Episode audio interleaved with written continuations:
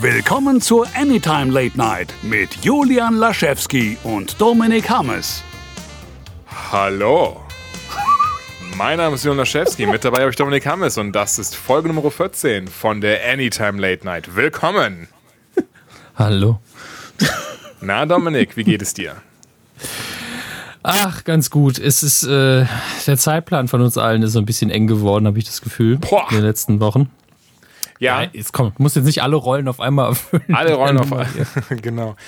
Nee, das ähm, kann ich so leider bestätigen. Das ist, ähm, das war ein sehr schleichender Prozess, aber mittlerweile ist es ähm, wirklich schon, schon sehr krass. Also derzeit mache ich eigentlich nur noch wieder zwei Podcasts, genau aus diesem Grund. Eben jetzt die Anytime und Rumblepack, die Bedtime ist da leider ein bisschen außen vor, auch wenn das ein Herzensprojekt ist, aber es geht sich einfach nicht auf gerade. Also es ist der Hammer. Ja, wir haben eigentlich zu wenig Zeit für die, die, äh, das Output, das wir haben. Ähm, bei Max und mir sind ja noch die Binge Boys dazugekommen. Das ist äh, dann auch wieder ein bisschen anderer Aufwand, weil wir jedes Mal einen Gast haben und ähm, es ist schon, also ich muss auch sagen, die Anytime leidet da letztlich immer am meisten drunter. Einfach, also sind wir, sind wir so ehrlich, wie es ist, ähm, da haben wir bisher noch, äh, sind wir keinem was schuldig. Also wenn da zwei Wochen keine Folge kommt, dann sind die Leute zwar ein bisschen traurig, aber sie haben dann auch kein Geld ausgegeben dafür und deswegen ähm, rennen sie uns da nicht die Bude ein. Ähm, ich glaube, das ist einer der Hauptgründe, denn am Spaß liegt es definitiv nicht bei der Anytime. Also das sind ja alles Herzensthemen, die wir da machen, sonst würden wir den, den ganzen Käse ja nicht machen.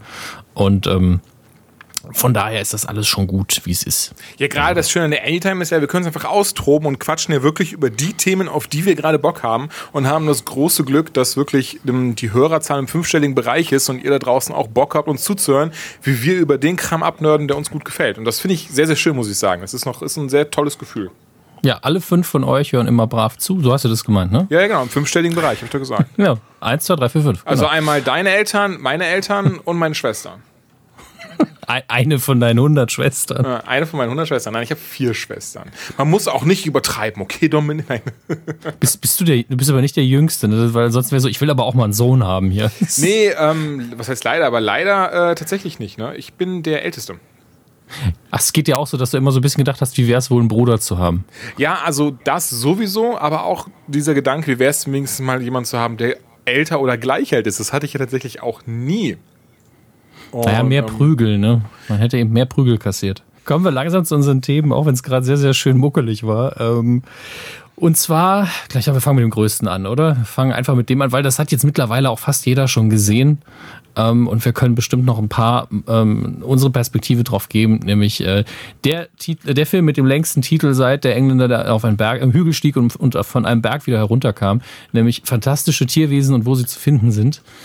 Ähm, wir haben ihn beide gesehen. Äh, ich habe ihn nicht in der Presseverführung geschaut, sondern in einer äh, OV-Führung direkt nach Start.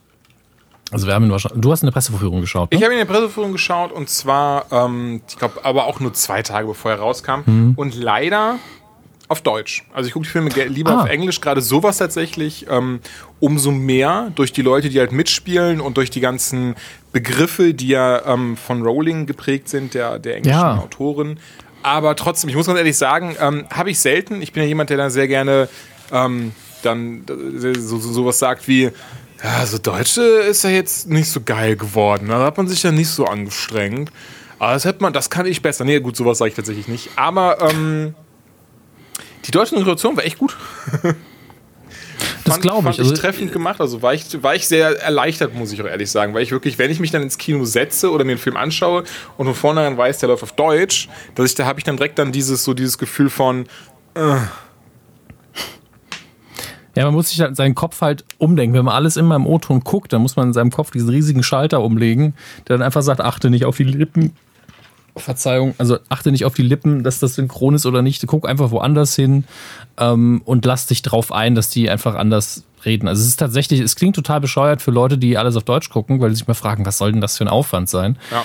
Aber ähm, man gewöhnt sich einfach so sehr daran, dass es gar nicht mehr der Punkt ist, dass es besser ist auf Englisch, sondern ich, man ist es nicht mehr gewohnt. Es ist einfach nur ungewohnt und wirkt unnatürlich und deswegen wirkt es dann auch schlechter. Deswegen muss man sich dann anstrengen, dem, dem, der Synchro jetzt auch nicht irgendwie ähm, was Schlechteres zu unterstellen, als das, was sie leistet. Und äh, das ist tatsächlich so eine Sache, wo man sich gerne selber betrügt. Und ich glaube, dass gerade so große Filme wie jetzt hier eigentlich ein Harry Potter, wozu er nun mal gehört, immer gut Geld für die Synchro ausgeben und darauf achten, dass es äh, auch gut übersetzt ist.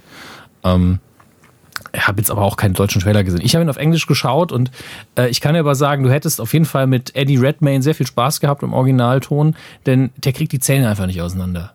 Was für einen Briten, für einen Briten ja eher selten ist. Ja. Weil ich gar nicht weiß. Ich denke, es ist aber ne? Absicht Ja. auf den Charakter abgestimmt, oder? Ich meine, es ist ja, er ist ja sehr introvertiert, er ist ja Mhm. jemand, der sozial sehr inkompetent sein soll. Also das, das kann ich ja beispielsweise sehr gut nachempfinden, du, du bestimmt auch. Und ähm, ich weiß nur ganz kurz, ob du jetzt lachst oder ob du einfach nichts oder ob du mir zustimmst. Ich habe auch so ein bisschen Angst, dass ich, Ich- was komplett Falsches gesagt habe. Ich, ich, nee, nee, ich habe einfach nur mhm gesagt. Ach okay, das habe ich gar nicht gehört, sorry. Das sind immer so Sachen, das kann immer so dann dazu führen, dass dann der andere so, klick, tot, tot. Wir sind doch hier alle völlig inkompetent und dumm, oder? genau, folgt mir, wenn ihr auch inkompetent und dumm seid. Welche Richtung? Wie in Amerika. Ne, Quatsch. Auf jeden Fall. Ähm, auf jeden. Genau. Und ich denke, dadurch kommt das einfach zustande. Wahrscheinlich eh im Englischen ist wahrscheinlich dann leise, also im Originalton ist wahrscheinlich leiser, ein bisschen zurückhaltender und sowas. Ich denke, ich behaupte ganz leise, im Deutschen hat man das gar nicht so rübergebracht, sondern es war einfach quasi ganz normal synchronisiert. Und das ist übrigens das, was mich teilweise auch in Synchronisation stört, dass dann sowas gar nicht eingefangen wird, so Charakterzüge. Die, die bringen dann zwar rüber, wenn sich jemand wehtut, wenn jemand lauter wird, wenn jemand flüstert. Also diese Emotionen bringen die rüber, aber so Charakternuancen werden dann sehr selten übernommen und gehen sehr oft verloren. Ich glaube, dass das ganz oft äh, versucht wird und dann merkt man, es funktioniert so nicht, mach was, was funktioniert.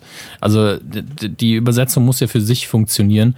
Natürlich ist es schade, wenn sowas verloren geht, aber macht jetzt auch, ich weiß nicht, also die hat der Film ja trotzdem gefallen, Ja, glaube ich. natürlich, hat trotzdem sehr viel Spaß gemacht. Also das, ich freue mich aber auch definitiv, ihn dann zu Hause in eigenen vier Wänden auf Blu-ray schauen zu können. Ja.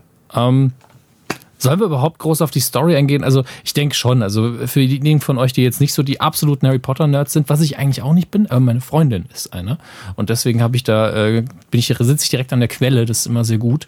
Und äh, das Buch Fantastic Beasts and Where to Find Them ist ja eigentlich nur ein fiktives Buch, das im Harry Potter Universum existiert. Es wurde aber dann auch irgendwann mal veröffentlicht, sind aber nur ganz wenig Seiten und das ist einfach nur ein Bestiarium, wie die DSA-Spieler von früher das noch wissen, wo einfach eben Kreaturen aus dem Harry Potter Universum vorgestellt und beschrieben werden äh, für eben äh, das Buch eben gedacht für Magier, für Zauberer, für Universitäten, dass man sich das zu Hause hinstellen kann, um nachzugucken, was macht eigentlich ein Phönix. Ähm, und dementsprechend spielt es eigentlich nur in dieser Welt eine Rolle und diese veröffentlichte Ausgabe ist auch nur so eine so ein Anriss davon. Also es sind viel zu wenig Seiten für ein richtig großes Buch. Es sind viel zu wenig Seiten für ein richtig großes Buch. Also alle Leute, die das, das ist so ein richtig schöner logischer Satz. Ähm, Wir wissen alle, was du meinst. Aber Ja, ich ja. war auch sehr überrascht. Also ich hatte hinterher, da dachte ich mir, ich bestelle mir das bei Amazon. Hatte ich Bock Mhm. drauf. Mache ich ja tatsächlich sehr oft, gerade auch durch dich, dass ich sehr oft mir dann Sachen bestelle, so, so in Bücherrichtung, wie zum Beispiel American Gods, liegt ja auch neben mir, bisher nicht angerührt. Und- Folge 1 gefühlt. Genau, das kommt hinzu. Und ähm, das wollte ich mir dann auch eben bestellen und dachte dann so, hä, das ist ein Bestiarium, aber da stand doch auch, dass das Drehbuch von äh, Joanne K. Rowling geschrieben ist. IMDb gecheckt, sie das Drehbuch geschrieben. es auch. Und das war erstmal so ein richtig krasser Nerv, die ist so, was? Das ist ja mega geil, die schreibt jetzt die Drehbücher selber, Harry Potter 8 kann kommen, woo! Ach so, gibt's ja schon durch Cursed Child. Naja, du weißt, was ich meine. Aber ähm, hat mich sehr gefreut trotzdem. Ich fand es einfach super cool, dass wirklich die Autorin der Bücher sich trotzdem hingesetzt und dieses Drehbuch geschrieben hat. Ja, mich auch. Ähm, denn es ist, auch wenn dieses Buch, also das äh, eigentliche Bestiarium, äh, ja jetzt wirklich nicht sich dazu eignet, verfilmt zu werden, hatte sie eben für die Figur des Autors, diese, der Newt Scamander eben, der von Eddie Redmayne gespielt wird, ähm, eine komplette Backstory, die sich kom- dann nachträglich auch in das Harry Potter-Universum einfügt, sodass wir dann hinterher auch ein, äh, das ist jetzt soweit kein großer Spoiler, einen, also in diesem Film noch nicht, aber im nächsten Film einen jungen äh, Dumbledore sehen könnten zumindest, weil der in diesem Kosmos eben auch Der stattfindet. wird wohl schon gecastet. Also, ähm, Ja, ich habe da auch, also ich weiß nicht, ob das ein, ein, ein Dreamcasting war, also so ein Fanwunsch, ähm, oder ob das ähm, äh, offiziell war, deswegen gucke ich jetzt mal nach, aber äh, Rip Hunter aus äh? Legends of Tomorrow, äh, habe ich irgendwo gesehen. Also ich weiß nicht, ob es ein Fanwunsch einfach nur war. Jetzt muss ich aber gucken, wie ich das am schnellsten ergoogle. Ähm, das ist tatsächlich gar nicht so einfach mit Fortsetzung. Äh, Aber das wäre ja ähm, lustig. Der würde gut Also, passen, finde ich. Ja, also das stimmt ich glaube, auch. der könnte das. Ich, ich google jetzt den Charakter Rip Hunter tatsächlich, weil die IMDb ja seit einiger Zeit ähm, Charaktere unterstützt. Arthur Schnell- heißt er auf jeden Fall. Ich kann mir das nicht merken. Äh, ja, Arthur Darvel, den ich mag den sehr. Ja. Der hat halt leider, der hat halt, was heißt leider, ist nicht so schlimm. Er hat so einen leichten Hi- Hipster-Touch, aber das ist ja auch nicht schlimm. Er wird es ja in dem Film nicht merken, falls er wirklich die Rolle von MC Dumbledore übernimmt. MC Dumbledore. MC Dumbledore. MC Dumbledore. MC Dumbledore. Ähm, Spoiler möchte ich tatsächlich auch gar nicht so fantastische Tierwesen. Ich fand es tatsächlich sehr cool. Also man hat ja einmal dann diese, diesen Moment, ich merke gerade, jetzt hau ich direkt trotzdem was zur Geschichte raus, was man so nicht hat. Aber wir haben schon Dumbledore erwähnt, von daher finde ich das jetzt okay. Ähm, und zwar, dass also Dumbledore wird ja dann auch einmal erwähnt im Film und das fand ich sehr cool gemacht, Ja. die, den Moment. In dem, dem sie dann eben sagen, ja, Newt Scamander, okay, aber sie wurden ja auch von hier äh, Hogwarts suspendiert. Nur einer ihrer Lehrer hat sich dagegen ausgesprochen und für sie gekämpft in ihrem Namen. Wer war das? Albus Dumbledore. Und das ist dann schon wieder für Leute wie uns, die Harry Potter ja sehr gerne mögen und damit tatsächlich auch viel anfangen können oder beziehungsweise damit jetzt seine Freundin. Bei mir ist das äh, im Zweiergespann so, dass ich derjenige bin, der Potter-Verrückter ist ähm, auf jeden Fall dann sagen, was? Yay, Name-Dropping, woo! Und schon für sowas alleine lohnt sich ja immer so ein Film. Also finde ich eben, weißt du, wenn man so, so ein Herzensthema oder ein Thema hat, was einem sehr gut gefällt, dann reicht sowas schon. Weil wenn dann irgendwie so, selbst wenn nur Namen erwähnt werden, man schon mal weiß, okay, da kann jetzt noch was passieren, der kann jetzt noch dabei sein. Und wie du schon eben erwähnt hattest, es wurde ja bestätigt. Er wird in den kommenden Filmen auf jeden Fall mit einer Rolle spielen. Ja, das ist richtig. Ähm, und äh, in dem Film hier fand ich die an, also die äh, Verbindung zu den Harry Potter Geschichten perfekt, weil sie eben nur so ganz leicht war.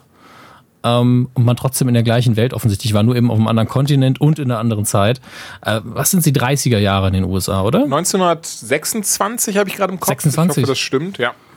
Es ist echt schlimm, dass ich bei diesen äh, Epochen doch stimmt, es sind die 20er. Ich habe Und- währenddessen noch gedacht, eigentlich ist es ja auch ein bisschen die Epoche von Lovecraft, lustigerweise. Ja.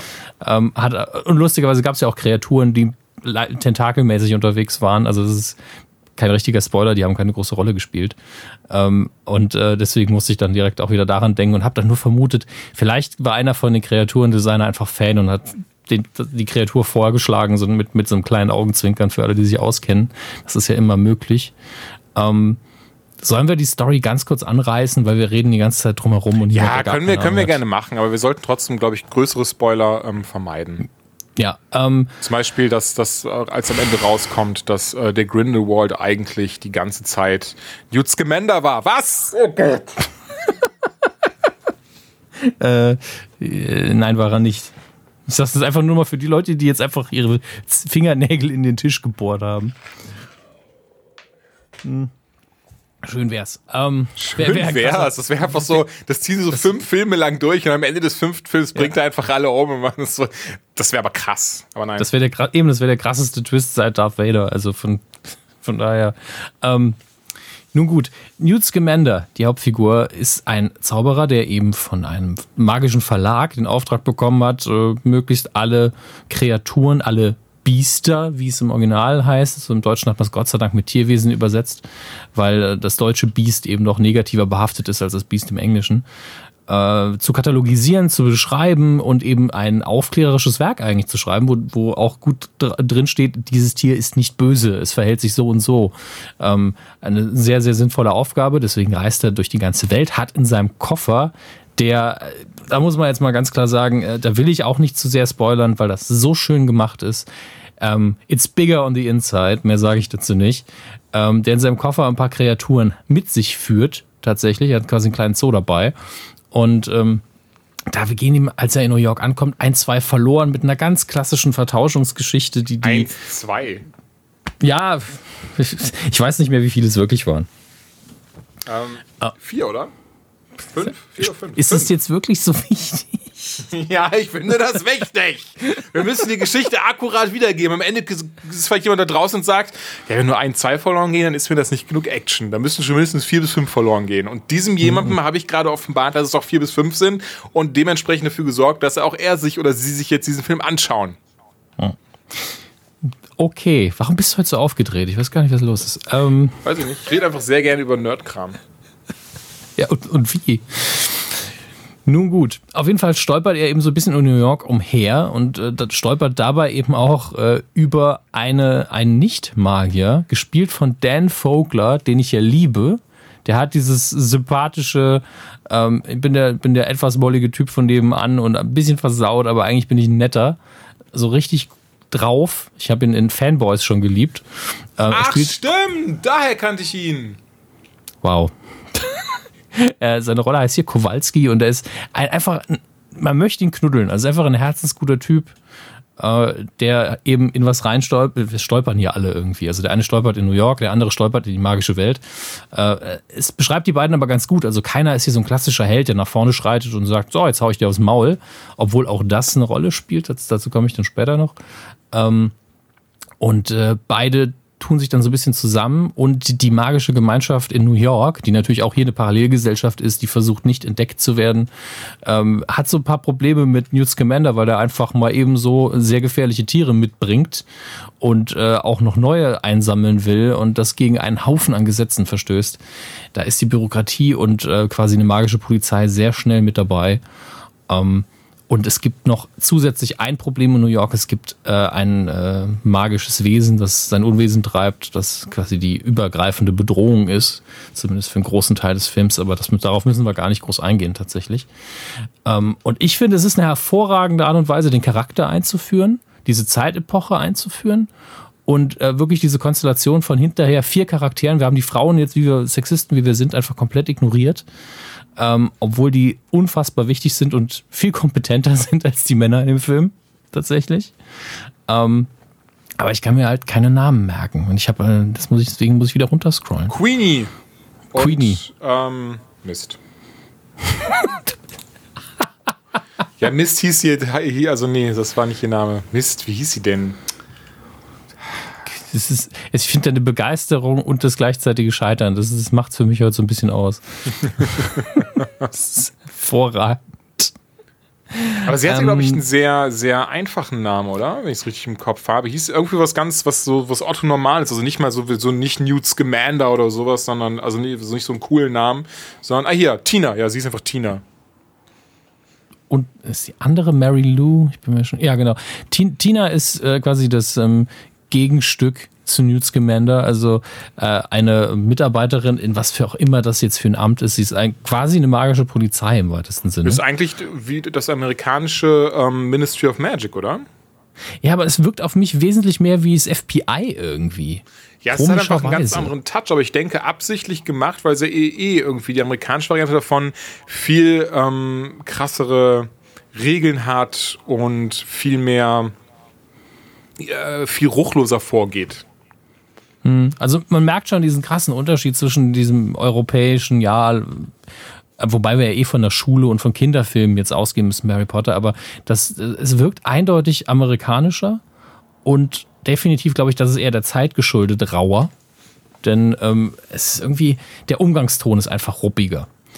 Ähm, was ich allerdings sehr mag, ist die Tatsache, dass wir zum ersten Mal einen nicht magischen Charakter groß mit dabei haben mit Kowalski, weil der genau das aushebelt, was ich immer an den, an den Harry Potter Sachen so ein bisschen nicht gemocht habe. Also ich habe immer gesagt, warum haut da nicht mal einer dem anderen aufs Maul? Das würde viele Probleme lösen.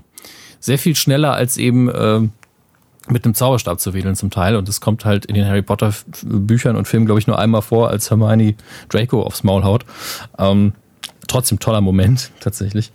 Äh, aber Kowalski ist eben ganz einfach ein Mann der Tat, der auch einfach in den richtigen Momenten nicht zaubert, weil er das natürlich auch nicht kann. Aber es illustriert natürlich auch, dass die Magier in Harry Potter alles eben auf magische Art und Weise lösen wollen. Und diese Perspektive ähm, kann man eben in dem Film nicht so gut erklärend rüberbringen, wie, wie es jetzt die Weasleys in den, äh, in den Büchern zum Beispiel sind, wo immer ganz klargestellt wird, wie, wie fasziniert der Vater mit der Technik ist, weil das so ein ganz anderer Zugang zur Realität ist als Magie. Ähm, und hier sieht man es eben auf die subtile Art, indem er einfach im richtigen Moment das Richtige tut, was eben schneller geht als Magie. Ähm, und ganz ehrlich, Kowalski ist für mich so ein bisschen das Herz des Films, weil man sich eben gut in ihn reinversetzen kann. Ähm, und äh, das wird auch gegen Ende unfassbar emotional. Ja, ja, ja, ja. ich, beinahe, ich, will nicht, ich will gar nichts dazu sagen, aber das war auch, das habe ich nicht erwartet, wenn ich ehrlich bin, weil der Film mhm. eigentlich, finde ich, gut, er hat Momente, die düsterer sind, er hat Momente, die ein bisschen erschreckender sind, aber ich finde, sonst ist eigentlich ein sehr, sehr happy-go-lucky, ähm, gute Laune-Film. Mhm. Und hätte das Ende so in der Form nicht erwartet. Oder beziehungsweise die, die Szene am Ende in der Form nicht erwartet. Oder diesen Ton auch. Also, das so das erste Drittel, muss ich sagen, hatte ich das Problem, ich war unfassbar müde. Also, das lag nicht am Film, dass ich fast weggenickt wäre. Ich war einfach so, ich, mir fehlen einfach vier, fünf Stunden Schlaf. Und ähm, dann aber fängt eben relativ ruhig und erzählend an und dann geht aber relativ viel Action ab. Also man muss sagen, der ist sehr bildgewaltig, auch wenn ich finde, dass New York ein bisschen steril aussieht. Äh, deswegen war es gut, dass es äh, gefühlt 90 Prozent der Zeit passiert alles in der Nacht. Und ähm, dann in der, in der zweiten Hälfte, wenn die Action so langsam ein bisschen abebbt, wird es tatsächlich sehr dramatisch und auch schauspielerisch sehr intensiv. Und das Ende ist dann wieder sehr märchenhaft, also so wie Harry Potter eben auch märchenhaft ist, aber auf eine emotional authentische Art und Weise. Also man ist total bei den Figuren dabei. Äh, alles, was da an äh, Emotionen passiert, glaubt man auch. Man braucht vielleicht den einen oder anderen, äh, das eine oder andere Element der Storyline jetzt nicht unbedingt. Also es gibt ja immer Leute, die zum Beispiel ein Problem damit haben, wenn irgendwo eine, eine Love Story nochmal reingeprügelt wird. So ist es hier nicht, aber es kommt natürlich eine vor, mindestens. Und ähm, ich finde, es passt aber alles sehr harmonisch zusammen und gegen Ende ist man wirklich, also ich war sehr zufrieden, als ich aus dem Film raus war. Ich hatte auch sehr viel Bock, ihn einfach nochmal zu gucken und äh, ich fand, dass die Welt unfassbar schön war, wieder sehr viel mehr Details bekommen hat und man hat richtig Bock, die Fortsetzung zu sehen, wenn man aus dem Film rauskommt. Ja, kann ich es unterschreiben. Genauso ging es mir auch. Lustigerweise hatte ich an den Film keinerlei Erwartungen, denn ich hatte im Vorfeld nicht so viel Wissen darüber. Ich habe mir keinen einzigen Trailer angeschaut mhm. aber tatsächlich viel eher aus Desinteresse. Auch wie krass, auch wenn ich das jetzt krass überzogen habe, nachdem ich im Film gerade gesagt habe, wie toll er mir gefallen hat, aber es war so dieses so, ich mag Harry Potter sehr, sehr gerne und hatte eigentlich gar nicht so das Interesse, quasi was anderes zu sehen, was nicht mit Harry Potter zu tun hat. Also auch wenn es in dieser, dieser Welt spielt. Rückblickend ähm, tatsächlich gut so. Ich weiß gar nicht, wie ich, wie ich reagiert hätte, hätte ich die Trailer gesehen und habe auch dann überlegt, ob es nicht mal smart wäre, allgemein weniger Trailer zu Filmen zu schauen. Für einen selbst, wenn man einfach nur Zuschauer ist, ist es oft besser. Ich glaube, oft reicht es, den Teaser zu gucken und danach nicht mehr. Ja. Genau so in die Richtung. Ähm, aber deswegen war ich umso erfreut, als ich da saß, hab's dann auch, wie du schon sagst, im ersten Drittel äh, war ich hundemüde. Nee, Quatsch, das hattest du gar nicht gesagt. Also das hattest du gesagt, aber das, darauf wollte ich gar nicht hinaus. Aber ich habe schon im ersten Drittel gemerkt, der Film wird super. Also das, da habe ich richtig Bock drauf, das macht richtig Spaß. Ich meine, ich habe tatsächlich einen einzigen Kritikpunkt und ich kann mir vorstellen, dass jetzt viele mhm. sagen, wow, ist der, was geht denn bei dem im Kopf ab? Gerade das ist doch ein, macht das, das doch alles aus. Das ist doch super charmant. Mir haben die Namen der Wesen teilweise nicht gefallen. Ja, okay. nee, das, das, ist halt so ich Kritik, weiß, wo ich sage, ja, mag das, sein. Das ist okay. jetzt richtig krass prätentiöse Erbsen und auch scheißegal, weil seit dem Film keinerlei Abbruch tut. Aber das ist so zum Beispiel bei den Herr der Ring oder den Hobbit-Filmen. Ich finde, es ist immer sehr stimmig, wie die Wesen da genannt werden. Da glaubst du, da kann man, so da, da kaufe ich den ab, dass es auch ein richtiger Name oder ein richtiger Begriff ist. Weißt du, wie ich das meine? Nee, das ist ja auch von einem Sprachwissenschaftsprofessor geschrieben, das Buch. Der hat auch die Übersetzungen immer alle mitbetreut, also ah, okay. zumindest die deutsche. Aber hier ist es halt so, ja, das ist ein Schlingschlong. Und das ist ein Klabberquatsch. Und so, hm, na gut. Ja. Ich habe, wie gesagt, die deutsche Version werde ich wahrscheinlich nie sehen. Von daher. Das kommt zu. Ich weiß natürlich gar nicht, wie es im Englischen ist. Hm. Da, Nun gut. Da hast du es wieder. Falls das ist aber auch. Oh. Ja? Nee, du zuerst. Nee, gut, nee du. Äh, ja, ich mag auch das Kreaturendesign tatsächlich sehr. Und ja. mir ging es so, ähm, in, was die Filme angeht, finde ich die Figuren von Harry Potter und seinen Freunden irgendwann nicht nervig. Harry Potter allerdings schon so ein bisschen. Aber mich, diese, diese eigentliche Harry Potter Story geht mir halt an ein, zwei Ecken in den Filmen oft einen Sack, mhm. weil die Charaktere in den Filmen eben nicht so schlüssig durcherzählt sind wie in den Büchern, vor allen Dingen die Nebenfiguren. Ja. Da, da geht sehr viel verloren, was einfach äh, im Film einfach fehlt, um es richtig zu genießen, finde ich. Mhm. Und ähm, die Welt finde ich aber in den Filmen unfassbar gut umgesetzt. Und deswegen habe ich mich sehr auf diesen Film gefreut, weil ich wusste, J.K. Rowling schreibt das Drehbuch. Das heißt, ähm, wir haben auch eine gute Story, denn sie kann das nun mal einfach. Und äh, sie wird sowas von ein Auge drauf haben, dass die Welt schön und stimmig illustriert ist und dass das alles passt. Und ich wollte auch einfach mal weg von Hogwarts, auch wenn ich Hogwarts als Ort vor allen Dingen visuell sehr mag.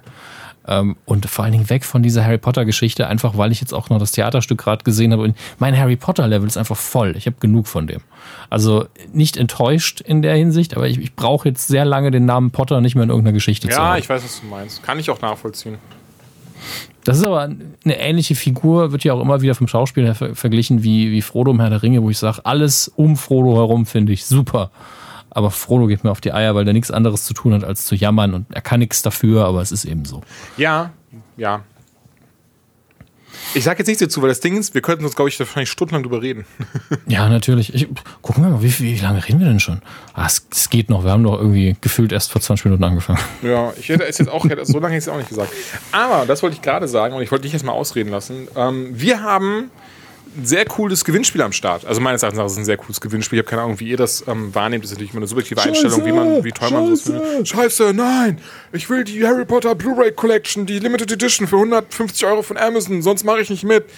Und zwar hat uns EMP genau die geschickt, nein Quatsch, ähm, hat EMP uns zu Fantastic Beasts and Where to Find Them, Entschuldigung, fantastische Tierwesen und wo man sie finden kann, nee, und wo man sie findet, zwei Pakete zusammengestellt.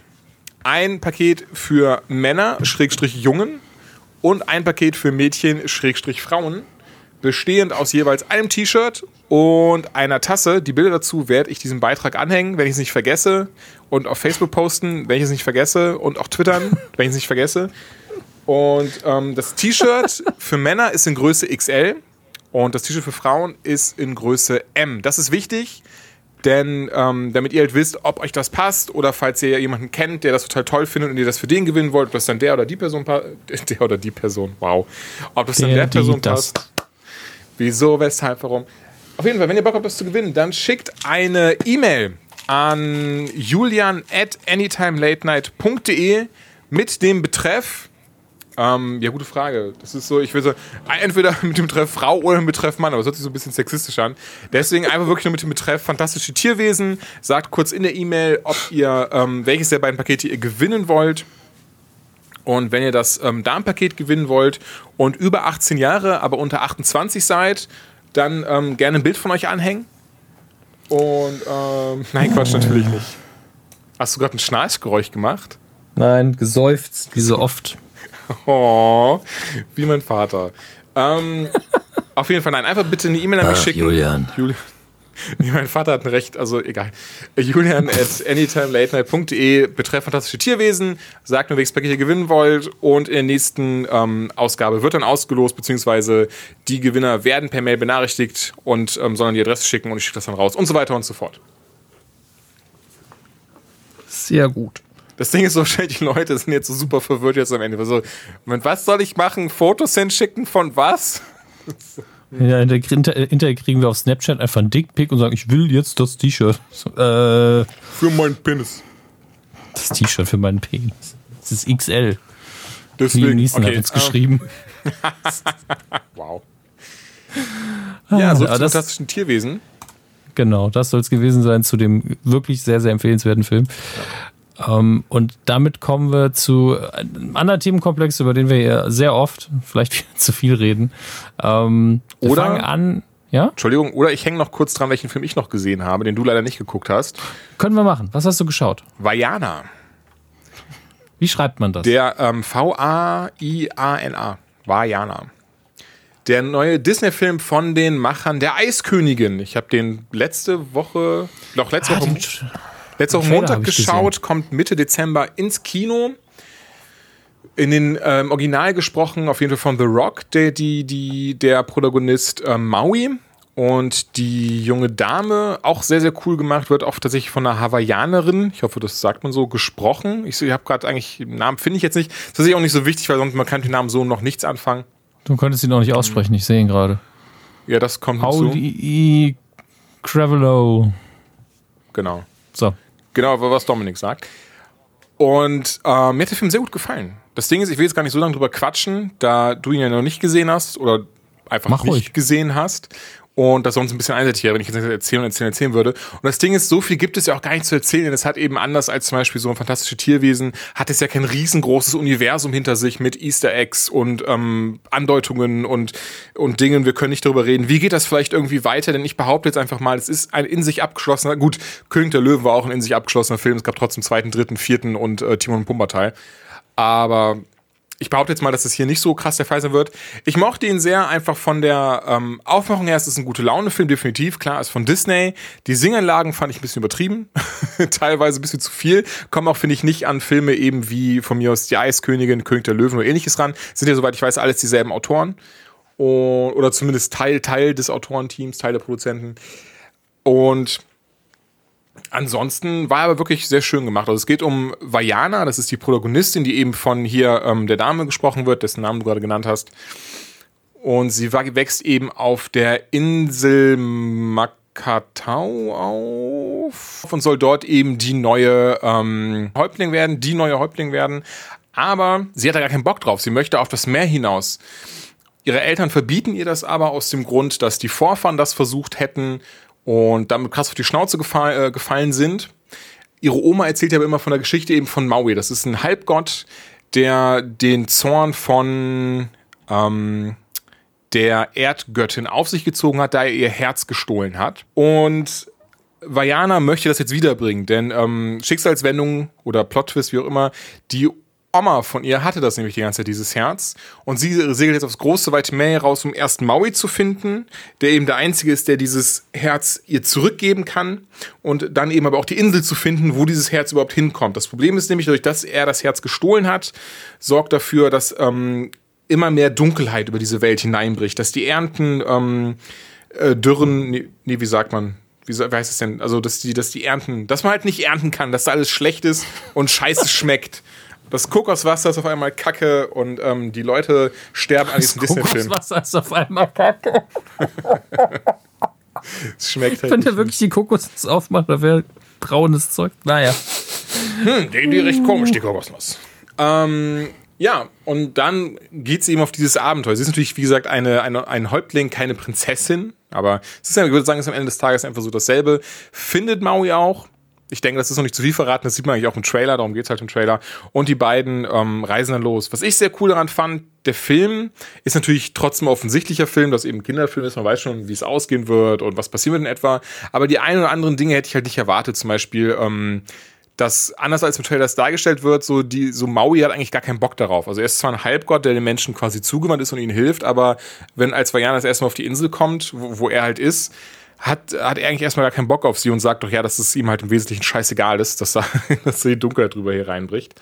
Ähm, plus den Plot-Twist am Ende habe ich tatsächlich so in der Form nicht gesehen, was ich sehr überraschend fand.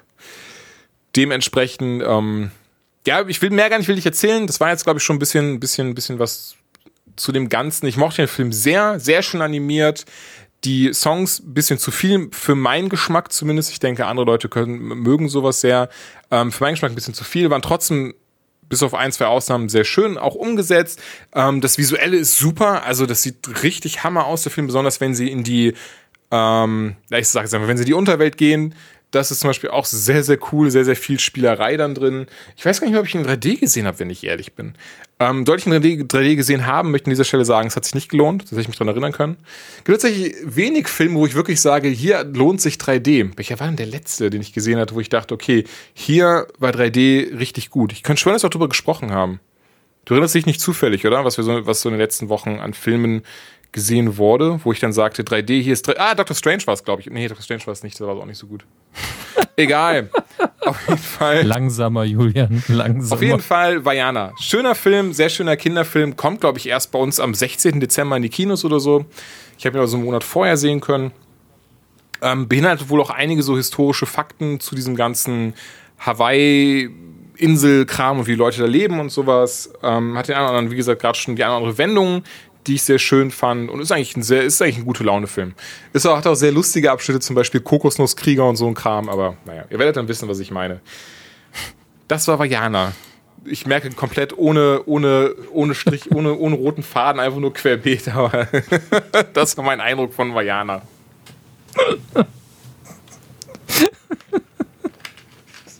so niedlich, ey. Das ist krass, gibt es eine äh, Featurette, Featurette, Featurette auf YouTube.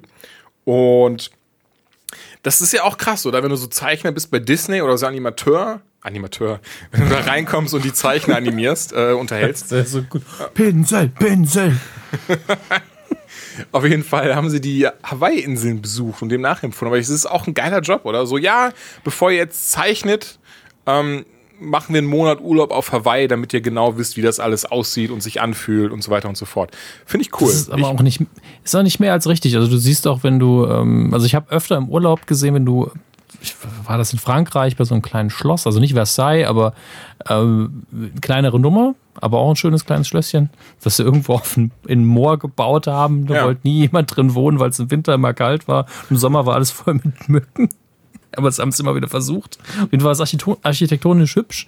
Und äh, dann siehst du ganz oft so eine Kunstklasse oder von der Uni ein paar Zeichner, die dann dahin fahren, das Ganze von der Uni bezahlt, damit sie äh, das Ding vor Ort zeichnen können, weil es eben doch was anderes ist, als von Fotos abzuzeichnen und äh, je nachdem wie das Licht fällt und all sowas. Und das ist, wenn Disney das macht, dann muss Disney die Leute auch dahin kamen. Alles andere fände ich ehrlich gesagt fahrlässig. Die haben das Geld. ja, sowieso. Aber ja, so viel dann dazu. Genau. Ähm, wir sind ja legendär damals ähm, eingestiegen in die äh, Studios von, von DC quasi, beziehungsweise von, von der Warner Television oder CW äh, Produktionsgesellschaft und haben uns die äh, Kevin Smith Flash-Folge sehr früh angeschaut, um euch einen Audiokommentar zu liefern. Und jetzt gibt's schon wieder eine. Nicht schlecht. Schon wieder eine Kevin Smith The Flash Episode. Wir haben sie mittlerweile beide gesehen. Sie ist ja auch auf Amaz- Amazon zu äh, anzuschauen und zu kaufen. Ähm, das heißt, ihr könnt sie euch auch anschauen. Und äh, dazu nur grob unsere Einschätzung. Ähm, es war tatsächlich eine Folge, in der viel passiert ist. Ähm, in der Staffel gibt es aber sowieso sehr, sehr viele Handlungsstränge immer wieder und man arbeitet sich immer noch daran ab, dass Barry eben die äh, mal wieder die Timeline äh, ruiniert hat.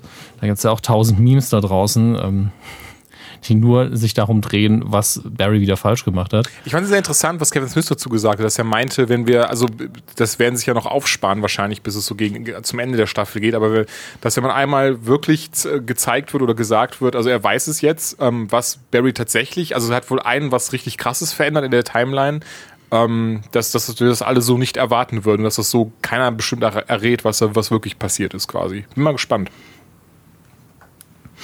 Ja, das bin ich allerdings auch. Ähm, Im Moment ist es alles noch recht chaotisch, tatsächlich, finde ich. Also man entdeckt immer mal wieder eine Kleinigkeit und äh, in der Folge gibt es dann auch wieder persönliche Reibereien, die, äh, bei denen klarer wird, was da alles passiert ist. Ähm, der nächste Bösewicht ist natürlich, also der große Bösewicht, du weißt den Namen sicherlich, ist mal wieder ein Speedster. Savitar. Genau. Ähm, der allerdings dann wieder so schnell ist, dass es fast schon nervt. Echt? Ähm, Ja, ich, ich finde es halt doof, dass es jetzt schon der dritte Speedster ist, gegen den er antritt. Wenn ich ja, ich muss hab. aber dazu sagen, dass das nicht untypisch in den Comics ist. Ja, das ist aber keine Ausrede. Dann ist es in den Comics vielleicht auch nicht so toll. Die, die Affen beruhen sich ja, stützen sich auf die Comics und empfinden das. Na, was soll das denn? Wir wollen eigene Naja. Ideen. Ich Ja, verstehe, was du meinst, aber es ist, ich denke, es ist gar nicht so einfach, jemanden oder ihm einen Gegner entgegenzustellen, der eben, ähm, ja eben kein, der, der, der eben Kräfte hat, sowas so. Ich meine, klar, what happens when an uh, immovable object uh, crashes against, ähm, äh, äh, nee. Schön, ist schön, wie du das Unstoppable Force. Dankeschön. Ja. Ja, nee, das Ding ist, ich gucke mir gerade hier gem- gemutet, versteht sich, ähm, nochmal den Kampf gegen Savitar an. Die Sache ist für mich eher die, hätte man nicht vielleicht einfach mal dazwischen was anderes einschieben können. Er muss ja nicht immer äh, der sein, der erstmal unterlegen ist. Das ist das gleiche Problem wie bei Arrow, dass man viel zu oft einen Bösewicht hat, der einfach 90% der Staffel weit überlegen ist, nur um am Ende dann äh, besiegt zu werden. Man kann ja mal die, das erste Drittel der Staffel nicht einen Überbösewicht haben. Das wäre doch völlig in Ordnung. Ähm, aber okay, man hat immer wieder einen Speedster und äh, ja, wir müssen damit jetzt erstmal leben. Der ist ja auch cool designt und er ist auch sehr schön böse, das muss man auch mal fairerweise sagen. Äh, aber das, ich muss mich da halt immer überwinden, dann zu sagen, naja gut, dann ist es halt mal wieder ein Speedster. Komme ich mit klar. Die äh, Folge hieß nochmal, die hieß Killer Frost, ne? Killer Frost, genau. Ja, womit wir halt endlich die ähm, Frage nicht aufklären, aber bearbeiten konnten, wie das jetzt mit äh, Caitlin Snow aussieht, die durch die Timeline-Verschiebung eben jetzt die Kräfte hat, die sie, die man nur aus den anderen Erden kennt, wo sie dann aber fast automatisch zu einem Bösewicht geworden ist. Ähm, und jetzt muss Caitlin Snow eben damit umgehen, dass sie diese Kräfte hat. Das ist ja das Story, die Storyline ist schon ein paar Folgen alt, aber hier haben wir jetzt mindestens mal einen Höhepunkt davon, der uns hier bevorsteht. Ähm, es ist, wie du vorher im Vorgespräch gesagt hast, wieder eine sehr emotionale Folge geworden, die man Smith da gegeben hat. Ich finde, es ist vor allen Dingen immer eine, wo in der sehr viel Dialoge drin sind, obwohl er dieses Mal mehr Action bekommen hat, sehr viel mehr Action sogar. Ähm, aber ich glaube, die Action, da hat er halt nicht viel zu sagen. Also das ist, das ist ja schon viel erledigt, bevor er überhaupt äh, am Set auftaucht, glaube ich. Ja, das denke ich auch. Insbesondere, ich finde, man hat dieses Mal, ich finde in der Folge davor, deswegen haben wir auch den Audiokommentar dazu gemacht, das hatten wir auch gesagt, merkt man, dass es, äh, dass die Folge von ihm ist. Ich finde hier, weiß ich nicht, hätte ich es jetzt nicht gewusst, hätte ich nicht gesagt, ach, die ist bestimmt von Kevin Smith. Nee, also sie fühlt sich zwar ein bisschen anders an, aber hier ist es nicht so offensichtlich. Also ich habe nicht das Gefühl, dass er hier äh, in der ersten, in der anderen Folge habe ich ja gesagt, ich hab, glaube, er hat hier ein bisschen an der Comedy geschraubt. Und ich glaube, diesmal ist es einfach nicht passiert, weil es auch nicht gepasst hätte. Dafür ist die Folge zu ernst. Ähm, aber jetzt muss ich nochmal nachgucken, wie er heißt. Oder ich gucke einfach nach der Sendung. Du ähm, fragst mich einfach. Ja, oder ich frage dich einfach. Es hat ja jemand von Heroes mitgespielt. Ich glaube, Ach ja, der auch bei Episode 7 mitgespielt hat. Natürlich fällt mir jetzt der Name nicht ein. Genau, Greg, Greg Grunberg. Und ähm, er ist, er hat ja zusammen mit Smith eine eigene Sendung. Er hat eine Fernsehsendung mit ihm, die Geek Out heißt. Das äh, Konzept einfach schamlos bei uns geklaut, nur mit Gästen. Und ähm, äh, ja, deswegen, als ich ihn gesehen habe, habe ich so, ah, okay, also kann sein, dass da irgendwie was lief, aber da wird man bei Flash auch nicht gesagt haben, ey, lass uns nicht den Typen nehmen, der in Star Wars und Star Trek und Heroes drin war, der auch ein guter Schauspieler ist. Also, ähm, das ist auf jeden Fall nicht so wie bei Jason Hughes, wo man dann sagt, gut, die Rolle ist nicht wichtig und klar kann man das machen. Mhm. Deswegen, also ich nehme an, dass wir den Charakter auch nochmal sehen werden. Er hat ja einen äh, Police Officer gespielt und äh, da freue ich mich drauf. Ich sehe den sehr, sehr gerne. Das ist ein sympathischer Typ. Ja, ich mag ihn auch. Äh, aber ich muss sagen, dieses Mal fällt es mir schwer, bei der Folge so ein Fazit zu, zu, ziehen, denn es ist so eine typische Dazwischenfolge, wo man genau weiß, in der nächsten geht es richtig ab. Ja. Aber? nee, nee, das ist schön. Das war eine. Ja, warum? Weil ich finde, das war jetzt. Also meinst du jetzt wegen Savitar, weil er jetzt da ist? Oder? Naja, wir haben am Schluss ja ähm, so einen Twist, so, eine, so ein Auf, also so eine äh, Offenbarung, die uns da gemacht wird, was äh, den Charakter von Tom Felton angeht. Das hat mich so angekotzt, weil ich es nicht gesagt habe in der letzten Folge. Aber so, das ist, weil ich dann so das dachte, so, ja, das stimmt. Und dann war es so, Moment, ich habe es nicht in der Anytime gesagt. Mist! Ich glaube dir, dass du das vermutet hast. Tatsache ist, wenn man Tom Felton für The Flash irgendwie castet, dann wird ja, der gut, Charakter nun mal irgendwas, irgendwas wird mit ihm sein. Also er wird nicht einfach eine halbe Staffel da rumhängen und sich dann ohne, ohne zumindest eine große Nummer verabschieden. Äh, man kann, also das will ich jetzt auch nicht spoilern, aber es ist, äh, es hat mich jetzt auch nicht aus den Socken gehauen. Also ich war nicht so nach dem Motto, was? Das, das er hat ein Muttermal am Po. Ich bin total hin und weg. ähm, Erste Auserwählte, was? Ich liebe Muttermale am Po. Ich, das schneide ich mir raus, das ist so gut. ähm, ja. ähm, was ist aber, äh, ich glaube, das hier hat noch keine Anklänge gemacht auf das, auf was unser nächstes Thema ist. Es sei denn, du willst noch was sagen zur Folge, weil ich, ehrlich gesagt, ich wüsste nicht. Also vorweg, als es, wir, wir haben ja schon am Ende der sechsten Folge gesehen, dass Savitar jetzt eben da ist. Ich hatte wirklich gehofft, dass es, dass es Godspeed sein wird, alleine von diesen blauen, weiß Blitzen her. Ähm, Godspeed ist nämlich einer der, oder ist der neueste Antagonist in den ähm, Flash-Comics ist schneller als der, ist natürlich, muss ja so sein, ist schneller als I, der Flash. I should be the fastest man alive, but everybody's faster than me. ja, genau das. Aber, ähm, äh, wobei ist auch egal, ist jetzt im Comic. Gehe ich mal ein andermal woanders drauf ein. Oder von mir ist auch hier aber ein andermal. Ähm, auf jeden Fall, ich hoffe, es wäre Godspeed. War nicht Godspeed, war Savitar. Was ich sehr interessant fand, den Savitar habe ich tatsächlich einmal gesehen in einem älteren ähm, Sammelband von der Justice League, das ich hatte. War eigentlich immer eine ziemliche Nullnummer, der Typ. Also er hat ja seine Kräfte bekommen, als er, er war irgendwie ähm, Pilot in einem, in, einem, in, einem, in einem dritten Weltland oder sowas, da in so einem Bürgerkrieg, der ist dann abgestürzt damit, weil ein Blitz ihn getroffen hat, hat natürlich Speed-Kräfte bekommen, hat sich dann nach dem, ähm, dem ähm, indischen Gott der Bewegung benannt, Savitar. Das haben sie ja jetzt hier komplett abgeändert in der Serie, sondern sagen einfach, er sei der Gott der Geschwindigkeit.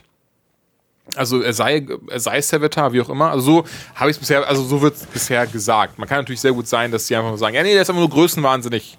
Sein Vollidiot, deswegen nennt er sich so.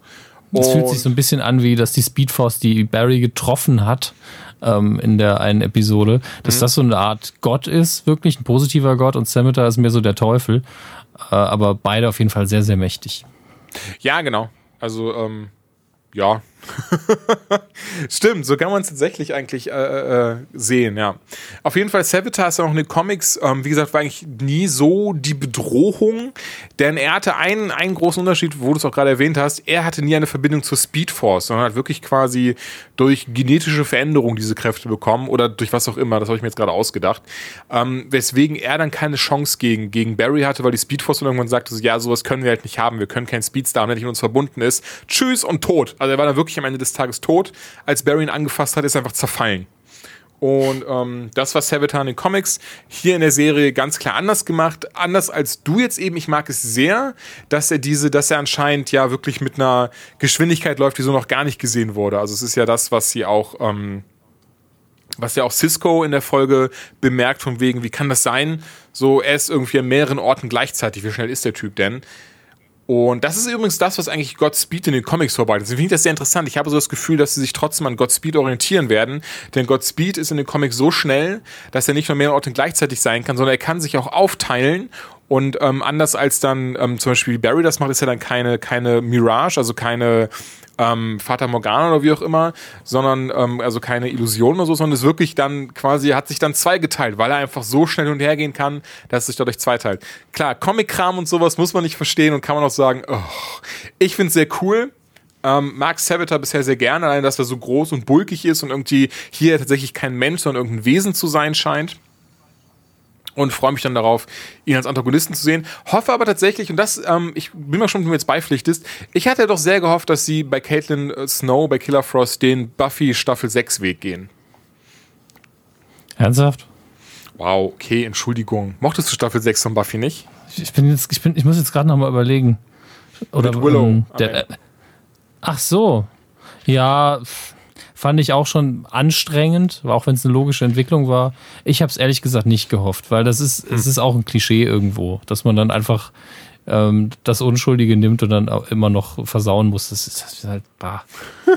so Entschuldigung, das versauen muss.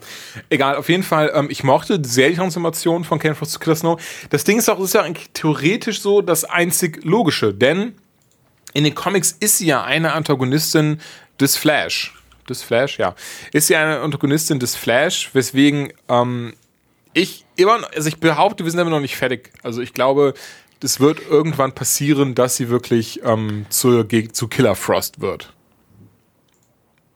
Ja, aber das, Also soll was du sagen, sagst, das, das einzig Logische ist, ähm, ich, auf meiner Seite habe ich dich gar nicht unterbrochen wegen Skype. Ähm, aber was du äh, sagst, dass es der einzig logische Weg ist, und dann begründest du es damit, dass es in den Comics so ist. Das ist ja, das eine Ja. ist eben die Comics, das andere ist die Serie. Ich verstehe diesen Wunsch danach, dass es sich ans Original hält.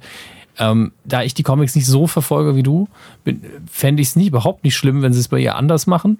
Und wenn ich sie lesen würde, ist es auch mal ganz nett, überrascht zu werden, tatsächlich. Ähm, und Ja. ich finde, und ich finde auch, man hat sie ja, also klar, das ist natürlich, was ich jetzt sage, ist ja eigentlich der Grund, warum man sowas macht. Sie hat sich, sie ist ja mittlerweile einem so ans Herz gewachsen, dass es halt richtig wehtun würde und genau deswegen macht man sowas natürlich. Aber ich fände es halt auch schade. Also ich hätte lieber, was ich lieber hätte bei, bei Flash, und das, das ist eins dieser Probleme, was, was oft passiert in solchen Serien, ähm, ist auch bei Buffy passiert, ist ein kleinerer Bösewicht, der aber immer wieder entkommt und immer wieder auftaucht. Das wäre nämlich bei, äh, bei Flash wäre es Captain Cold gewesen, aber der wurde dann eben so erfolgreich im Sinne von die Leute mochten ihn so sehr, dass man ihn dann zu Legends of Tomorrow rübergeschoben hat, quasi als Held. Und das ist ja in Buffy auch zweimal passiert. Also Angel und Spike sollten ja gar nicht so lange dabei sein, aber die waren eben so beliebt, dass man sie dann immer drin lassen musste. Und ich bin halt ein großer Freund von diesem einen Bösewicht, der immer wieder auftaucht, der von den Mächten her nicht so ganz ranreichen kann, aber einfach den Tag versauen kann. Ähm, die Figur fehlt mir bei Flash irgendwie ein bisschen. Ja, ich verstehe, was du meinst. Aber wir sind halt gerade mal wieder bei kosmischen Dingen angekommen bei Flash und das ist auch notwendig, wenn man nämlich äh, die, das bisher größte Superhelden-Crossover des Fernsehens plant und äh, genau das steht ja jetzt kurz bevor. Oh, ich, heute ist ja der Trailer zu erschienen zu diesem Crossover-Event. Mhm. Ähm, Super Trailer. Ja, wollte ich gerade, also der Trailer gefällt mir richtig, richtig gut. Also da haben sie wirklich ganze Arbeit geleistet, einem dafür zu hypen und zu sagen, ja, das muss ich jetzt sofort sehen, oh mein Gott. Das ist auch, das ist absolutes Fanboy-Tum. Also jeder, der keinen Zugang dazu hat oder nur einen mäßigen Zugang, sieht diesen Trailer und denkt so, wirklich, muss, wirklich, brauche ich das? Muss das sein? und alle anderen sind so, ja, genau das will ich jetzt. Und ich will es am liebsten jede Woche. Ähm, Gleichzeitig, da muss man eben aufpassen. Also ich finde, Legends of Tomorrow hat eben genau dieses Problem in der ersten Staffel gehabt, dass es immer so dieses war, zeigt sie einfach alle, wie sie alle ihre Kräfte einsetzen. Das wird dann eben sehr schnell langweilig.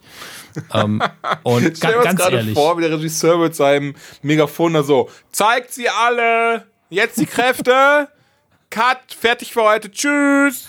Es war wirklich so. Es sind einfach ganz viele Action-Szenen, die keinen Sinn ergeben haben. So, nein, nein, weht eure Knarren gut in der Gegend rum, damit man sieht, das ist Eis, das ist Feuer. Nein, ihr müsst nicht zielen. Das muss, muss auch niemand getroffen werden. Völlig irrelevant. Hauptsache, man sieht die ganzen Special Effects. Das war wirklich nervig irgendwann. Und weil, weil die Kämpfe auch keine Bedeutung mehr hatten. In Staffel 2 machen sie es mittlerweile ein bisschen besser. Ähm, die Sendung hat ein bisschen mehr ähm, Erdung bekommen, finde ich. Und das ist jetzt die Lektion, die sie hoffentlich in dem Crossover auch drin haben. Ähm, einerseits hat man aber auch gesagt, okay, was ist der einzige Grund, Grund, weswegen man diese ganze, diese, all diese Figuren zusammenschweißen kann. Natürlich eine Alien-Invasion. Hat man bei Justice League der Zeichentrickserie schon gemacht. Zweimal, glaube ich. Ähm, und äh, ich verstehe es. Es ist auch in dieser Serie noch nicht passiert.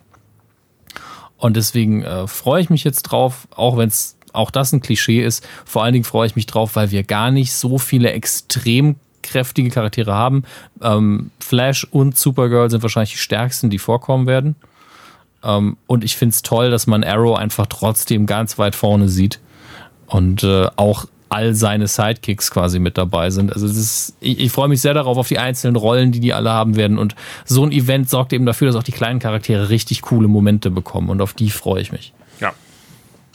Wie wird das eigentlich sein? Weißt du das genau? Also ich, ich habe jetzt den Trailer gesehen und ich weiß, dass es in äh, Legends of Tomorrow zum ersten Mal angeteased worden ist, aber hat jetzt jede Serie eine Folge des Crossover-Events? Und das sind dann. Ja, genau. Also wir haben wirklich insgesamt vier Folgen wird es geben, die sich auf dieses Crossover-Event stützen. Angefangen eben mhm. bei Supergirl am Montag, dann über zu Flash, dann Arrow und dann eben Legends of Tomorrow. Und da schließt das Ganze dann auch wieder ab. Also es sind wirklich quasi ja, sie, es wird natürlich mit vier Stunden beworben, aber es sind natürlich mhm. plus Werbeunterbrechungen, also das jetzt minus 80. Also sind wir bei ähm, viel. Nein, bei drei Stunden sind wir da natürlich. Also insgesamt drei Stunden wird das Crossover-Event haben. Beziehungsweise äh, zwei Stunden, 40 Minuten. Das ist schon geil. Also ich hoffe auch, dass sie es dann, ganz ehrlich, ich hoffe, sie machen es konsequent und sagen einfach, okay, das ist eigentlich geschrieben wie ein Drei-Stunden-Film und ja. hier ist einfach in dem Moment ein Cut. Das hoffe ich auch. Bam. Zum Beispiel, ich war da zum Beispiel sehr enttäuscht von dem Crossover zwischen Brooklyn Nine-Nine und New Girl.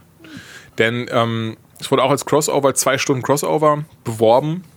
Ich merke gerade, ich weiß, wie lächerlich sich das anhört. Es wurde als zwei Stunden Crossover beworben.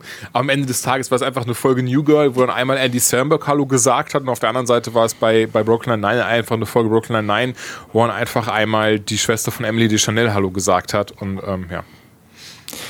Mir ist übrigens ja, Name, mir ist ihr Vorname entfallen, das ist nämlich die Schwester von Zoe, Emily die schon Zoe. Danke, ja stimmt, Zoe, die mittlerweile eh die viel coolere von beiden ist. Das ist so. ich hoffe, sie hört den Podcast nicht, sonst wäre sie jetzt bestimmt sehr traurig. Ich habe nichts gegen Emily de Chanel, aber ich fand Zoe de Chanel immer lustiger, interessanter. Ja, definitiv. komplett. Und der Emmy für Newgirl geht an die Schwester von Emily de Chanel. das wäre so gut. Weiß ich, Bones, Bones mochte ich damals sehr, zumindest die ersten vier, fünf Staffeln nach nie weitergeschaut, insbesondere, weil ich immer dachte so, ja, das ist jetzt Angel, nachdem er zum Menschen geworden ist. Yay! Ja, äh, für mich halt gut produziert, aber kein Procedural, das ich mir jetzt angucken würde. Da, da mochte ich Castle mehr. Ähm, Gottes Willen. Ich, ich scroll nur gerade durch ein paar Einzelbilder. Ach ja, stimmt. Wir haben ja ähm, Deathstroke ist ja wieder im Crossover dabei. Ja, das ist eh so, ne? auch Laurel und sowas sollen ja dabei sein.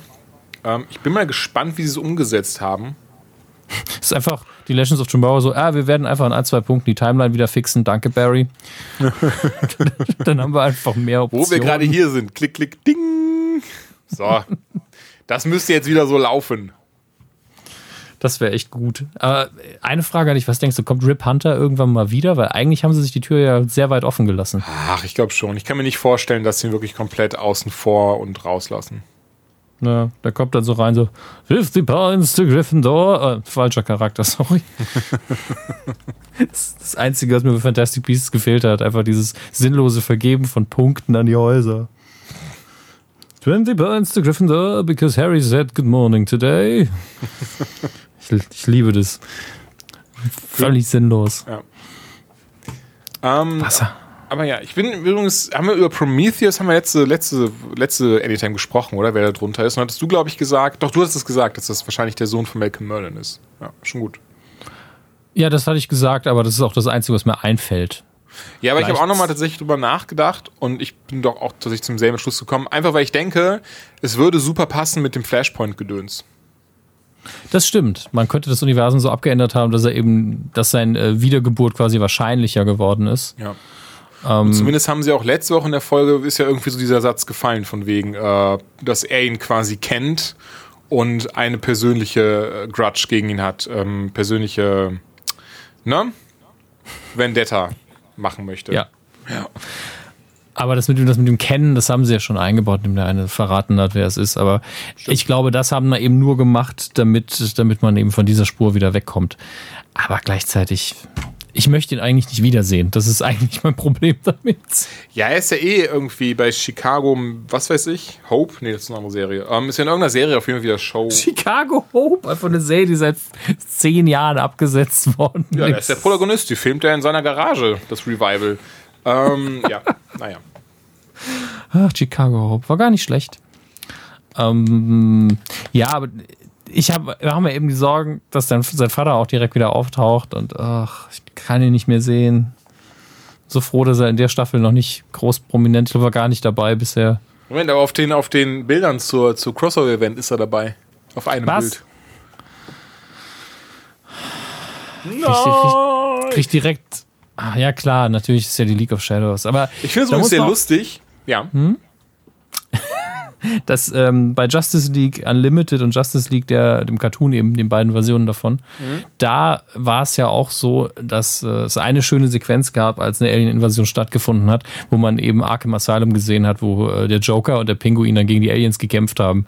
Das fand ich sehr, sehr schön. Und äh, deswegen ist es auch okay, wenn dann Bösewichte auftauchen. Ich mag einfach nur den, den Merlin nicht. Äh, eine Sache haben, äh, haben wir gar nicht auf unserer Themenliste stehen, aber du möchtest bestimmt noch was äh, hier zu sagen zum Crossover. Ja, nur ganz kurz, die Dominators, die ja diese Gegner sein werden, diese Aliens, die du gerade auch angesprochen hattest. Ich habe die tatsächlich das erste Mal im, im Comic gesehen, das war Justice League of America versus Predator. Ach du liebe Zeit. Es ergibt ja überhaupt Und zwar ging es darum, dass die Dominator durchs Weltall geflogen sind und geguckt haben, welcher Rasse ähm, quasi die Justice League, äh, also ne, wer, wer denen quasi ebenbürtig ist. Und haben dann die, die Prädatoren gefunden und haben dann ähm, diese so gezüchtet, deren DNA so verändert, dass es dann zum Beispiel einen Superman-Predator-Klon gab und so ein Kram. Es ist so herrlich schwachsinnig einfach. Auf jeden Fall Das, ich das, ist, das ist eins der, Pro eins der Probleme, das ich mit Comics habe, ja. Das, ist wirklich dieses, wie Wissenschaftler im Labor. Das könnte ich jetzt machen. Sollte ich es tun? Nein. Ja. Mache ich es trotzdem? ja. Auf jeden Fall habe ich da. ja, wunderschön. Ähm, auf jeden Fall habe ich da zum ersten Mal von diesen Domin diese Dominators äh, gelesen und die waren kein bisschen ernst zu nehmen in dem Justice League vs. Predator Comic, weil das ganze Comic Ach. nicht ernst zu nehmen war. Dementsprechend Eben. bin ich mal gespannt, wie sie umgesetzt sind. Ich freue mich auf jeden Fall sehr. Montag geht's ja schon los. Oh Gott, oh Gott. Ich bin richtig nervös. Vor allen Dingen, weil ich nicht dazu kommen werde, sie richtig zu gucken, glaube ich. Äh, was ich noch anmerken wollte, was eigentlich komplett unser Themenbereich ist, äh, Young Justice ist ja ein Stimmt. sehr, sehr guter Cartoon. Ähm, tatsächlich äh, einer der besten aus den letzten Jahren, was Superhelden-Cartoons angeht. Und es gibt eine dritte Staffel. Warum auch immer irgendjemand, äh, das ist wahrscheinlich die einzig gute Nachricht 2016, mit dem ganzen Scheiß, der sonst so passiert ist. Aber eine dritte Staffel Young Justice wird es geben. Und äh, ich glaube, die zweite ist auch sehr unzufriedenstellend geendet, also mit dem Cliffhanger eigentlich.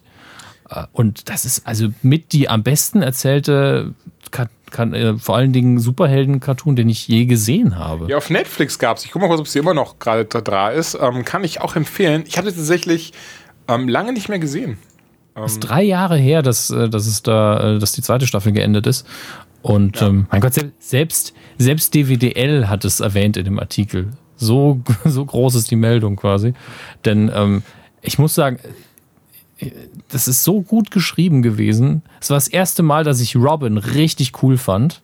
Also wirklich richtig, richtig cool. Mhm. Und die haben, die haben einfach Eier bewiesen beim Schreiben, weil sie irgendwann einen unfassbar langen Zeitsprung gemacht haben, äh, wo ich auch gedacht habe, ja, ich weiß nicht, wie sie da jetzt weitermachen wollen. Das ist ja jetzt so ein bisschen festgefahren und zack sind wir einfach, weiß nicht, fünf Jahre später. Und das ist natürlich so ein Kniff, der, äh, den muss man sich trauen. Also ist richtig gut erzählt und äh, macht sehr viel Spaß. Und ähm, ganz ehrlich, oh. die, die richtige Justice League kommt ja ab und zu vor und hat einfach die schönsten, subtilsten Momente. I'm the ja. fastest man alive. Hopefully not where it counts. Ähm, tatsächlich finde ich sie nicht, außer auf Amazon importiert für 20 Euro pro Staffel auf Blu-ray. Finde ich okay. Für 20 Euro äh, eine Staffel oder beide? Nee, pro Staffel 20 Euro, wäre aber importiert. Habe ich ja gar keine Ahnung, ob es ja in Deutschland laufen würde, weil es halt US-Blu-rays sind. Ähm, hm. Aber ja, auf Netflix leider nicht mehr. Ich habe es mir auch auf die Liste gepackt gehabt auf Netflix, ähm, anscheinend nicht mehr drauf. Schade. Denn ich habe tatsächlich die zweite Staffel nie ganz geschaut. Ich schaue mal. Young Justice. Bei wer streamt es? Das hört sich super legal an. Das riecht doch gar nicht so nach Anzeige. Nee, das, nee, die ist, das ist eine total legale Seite, weil da einfach nur die Anbieter Amazon, Maxdome, iTunes, Netflix gelistet werden. Ach, okay, ich dachte, es wäre so eine Seite, dass irgendein Privattyp so seine, seine Filme so streamt. Das ist so, hm. Nee, es ist tatsächlich okay, äh, völlig legal, listet nur zu legalen Angeboten, mhm. äh, aber wird anscheinend auch aktuell nirgendwo gestreamt. Ach, schade. Um, ähm, tatsächlich kann ich, also das ist jetzt keine Werbung, die haben nichts bei uns geschaltet, ich weiß auch nicht, wer die betreibt. Uh, aber du kannst dich da auch benachrichtigen lassen, wenn sie irgendwo verfügbar wird. Ist also tatsächlich gar nicht so schlecht. Es war wirklich auch DVD, Blu-ray, Fernsehen gibt es Reiter, die man auswählen kann. Gibt es aktuell nirgendwo in Deutschland normal zu sehen. Dann müsst ihr es eben importieren. Also vielleicht habt ihr Glück, vielleicht bei Amazon UK irgendwo, aber äh, es lohnt sich. Die ist richtig, richtig gut. Aber gerade mit den DC-Cartoons gab es immer Justice League zu kriegen auf DVD, war auch jahrelang sehr, sehr schwierig. Ja. Leider. Denn mein hauptsächliches Comicwissen ist ja, äh, also das, was in die Breite geht, kommt ja wirklich von den Cartoons her. Ähm, Wenn es jetzt nicht so Charaktere sind wie Constantine oder so. Mhm. Und ähm, das lohnt sich auch, weil da immer ganz, ganz viel sehr schnell abgearbeitet wird, was das angeht. Also ja. die ganzen äh, Red Arrow Storylines und so weiter sind da ja immer sehr nah am Comic verwurstet. Das stimmt. Gut. Ja. Jetzt, äh, wir haben schon sehr viel gequasselt heute wieder, oder? Ja, ich denke tatsächlich, also auch wenn wir noch, ich hatte tatsächlich noch, du hast glaube ich noch den, das, das, das du ganz, das können wir ganz schnell erwähnen, dass Batman wahrscheinlich bei Supergirl erwähnt wurde. Ja, das war halt, also Supergirl hat in dieser Staffel macht ab und zu eben so kleine Referenzen. Ganz am Anfang war es äh, irgendein, an, irgendeine Actionsequenz und dann sind so Bürger, die einfach nur in Gefahr waren, so weggegangen und der Familienvater so, wir ziehen zurück nach Gotham. Und ähm, das, dieses Mal war es eben so, dass äh, Supergirl über ihren Cousin gesagt hat, dass der mal mit einem Vigilante eben zusammengearbeitet hat und er hat ganz viele Spielzeuge, aber auch einige Probleme und das, es suggeriert eben ganz stark Batman. Und ähm, ja, man wünscht sich das natürlich immer und ich glaube auch, dass man da hinter den Kulissen sehr krass am Arbeiten ist. Ja, Denn das, das wollte ich auch das, gerade sagen. Dass die Produzenten es auch einfach wollen, weil sie einfach Woche für Woche beweisen, wir könnten es. Also ja, klar, ehrlich, Superman war jetzt auch drin. Also ich sehe da keinen. Ja. Also warum sollten sie jetzt nicht auch mal Batman in irgendeiner Form reinbringen? Weil tatsächlich, habe ich ja letztes Mal schon gesagt, ich hätte viel mehr Bock auf Nightwing, ehrlich gesagt. Auf jeden Fall ist dieses Universum gut für die Sidekicks von Batman. Das ist absolut richtig, weil. Aber Batman muss man eben auch richtig machen. Da rennen dir die Leute mehr die Bude ein. Wenn du Superman, so wie er hier dargestellt ist, ähm, ist ein sehr vernünftiger Superman tatsächlich, aber äh, ist jetzt auch keine Offenbarung, was man da gesehen hat. Das ist mhm. jetzt nicht die ultimative Superman-Story, auch wenn ich sagen muss, in ähm, der letzten Supergirl-Episode sieht man ja, wie äh, die, sieht man die Fortress of Solitude. Ja. Und die ist tatsächlich sehr, sehr gut geworden. Auch wenn man, wenn es nur, äh, also ich mache es an dem Roboter fest, der sie bewacht. Der ist tatsächlich sehr nah an den Comics, auch in seiner Handlungsweise. Es ist nur ein Detail, aber da, da, merkt man eben das Auge fürs Detail. Und ich traue denen einfach einen guten Batman zu. Ähm, Und vor allen Dingen wäre es auch mal ein Batman, der vielleicht Spaß an seinem Job hat, wie ich mal wieder sage. Ja, ja nach nett. dem Superman habe ich da auch keine Sorge. Ich fand ihn besser, um einiges besser als Henry Cavill. Er war kein Arschloch. er war kein Arschloch und das ist die Hauptsache. Ja, dann ähm, Trinity 3 kann ich empfehlen. Comics und ähm, tschüss. Nein, aber weil wir, ja, damit wir es aber wirklich nicht so in die Länge ziehen. Ähm, ganz kurz, Trinity 3 fand ich sehr, sehr cool. Also Trinity allgemein, gerade die Comics-Serie, geht halt um die heiligen drei Superhelden, ne? Superman, Batman, Wonder Woman. Trinity 3 fand ich sehr schön. Und ähm, ging nämlich darum, dass sie gerade irgendwie durch irgendwen so in die Vergangenheit zurückversetzt werden. Und zuerst waren sie halt bei Superman in der Vergangenheit, hatten nur mal die Chance, mit seinem Vater zu reden, was sehr cool gemacht war. Und hier eben ähm, musste Bruce quasi erneut sich anschauen, wie seine Eltern erschossen werden und durfte eben, oder beziehungsweise hat sich selber, er wollte nicht eingreifen, damit es da keinen Butterfly-Effekt oder sowas gibt.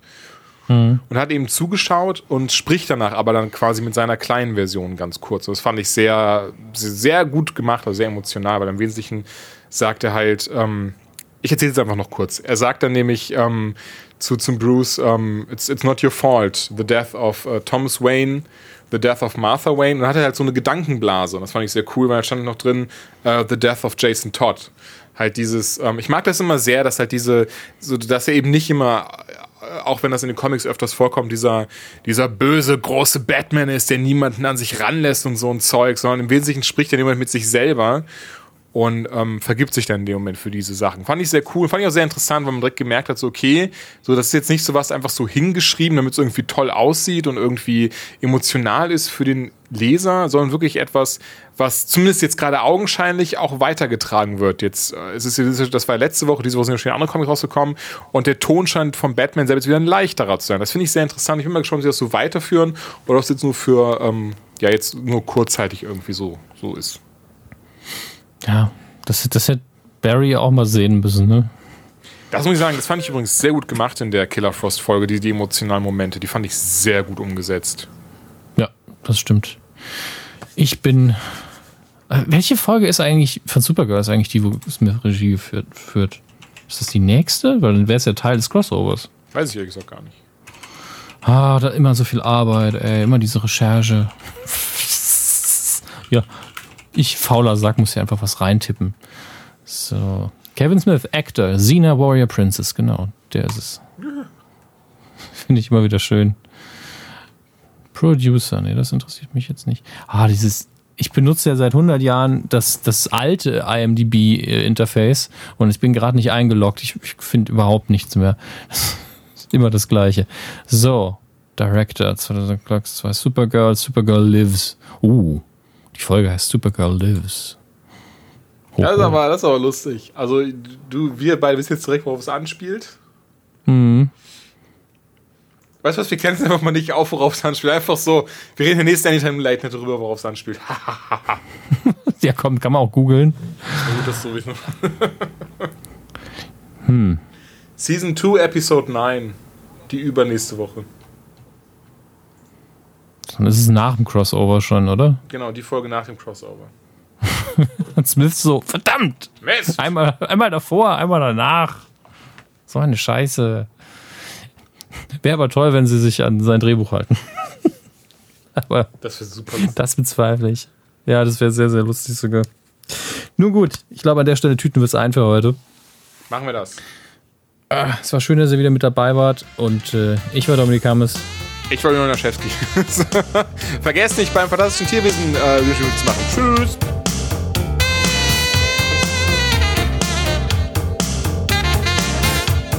Hallo. Wow, ihr seid ohne Scheiß. Ihr seid halt solche Spastis. Das Ding ist halt, ich kann gut über mich selber lachen, aber was war das denn für eine asoziale Scheiße? Und über drei Snaps dann gestreckt, der Kack so. Wie das, einfach mit den, das mit den drei Snaps war nicht meine Idee. Nein, wirklich alles gut. Ich, bin, ich, kann, ich kann sehr gut über sowas selber auch lachen.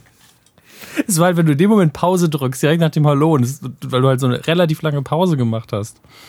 Weißt du, wenn du einfach direkt weitergeredet hast, ist keinem so richtig aufgefallen. Einfach so, Hallo. Ich bin Julian Laschewski.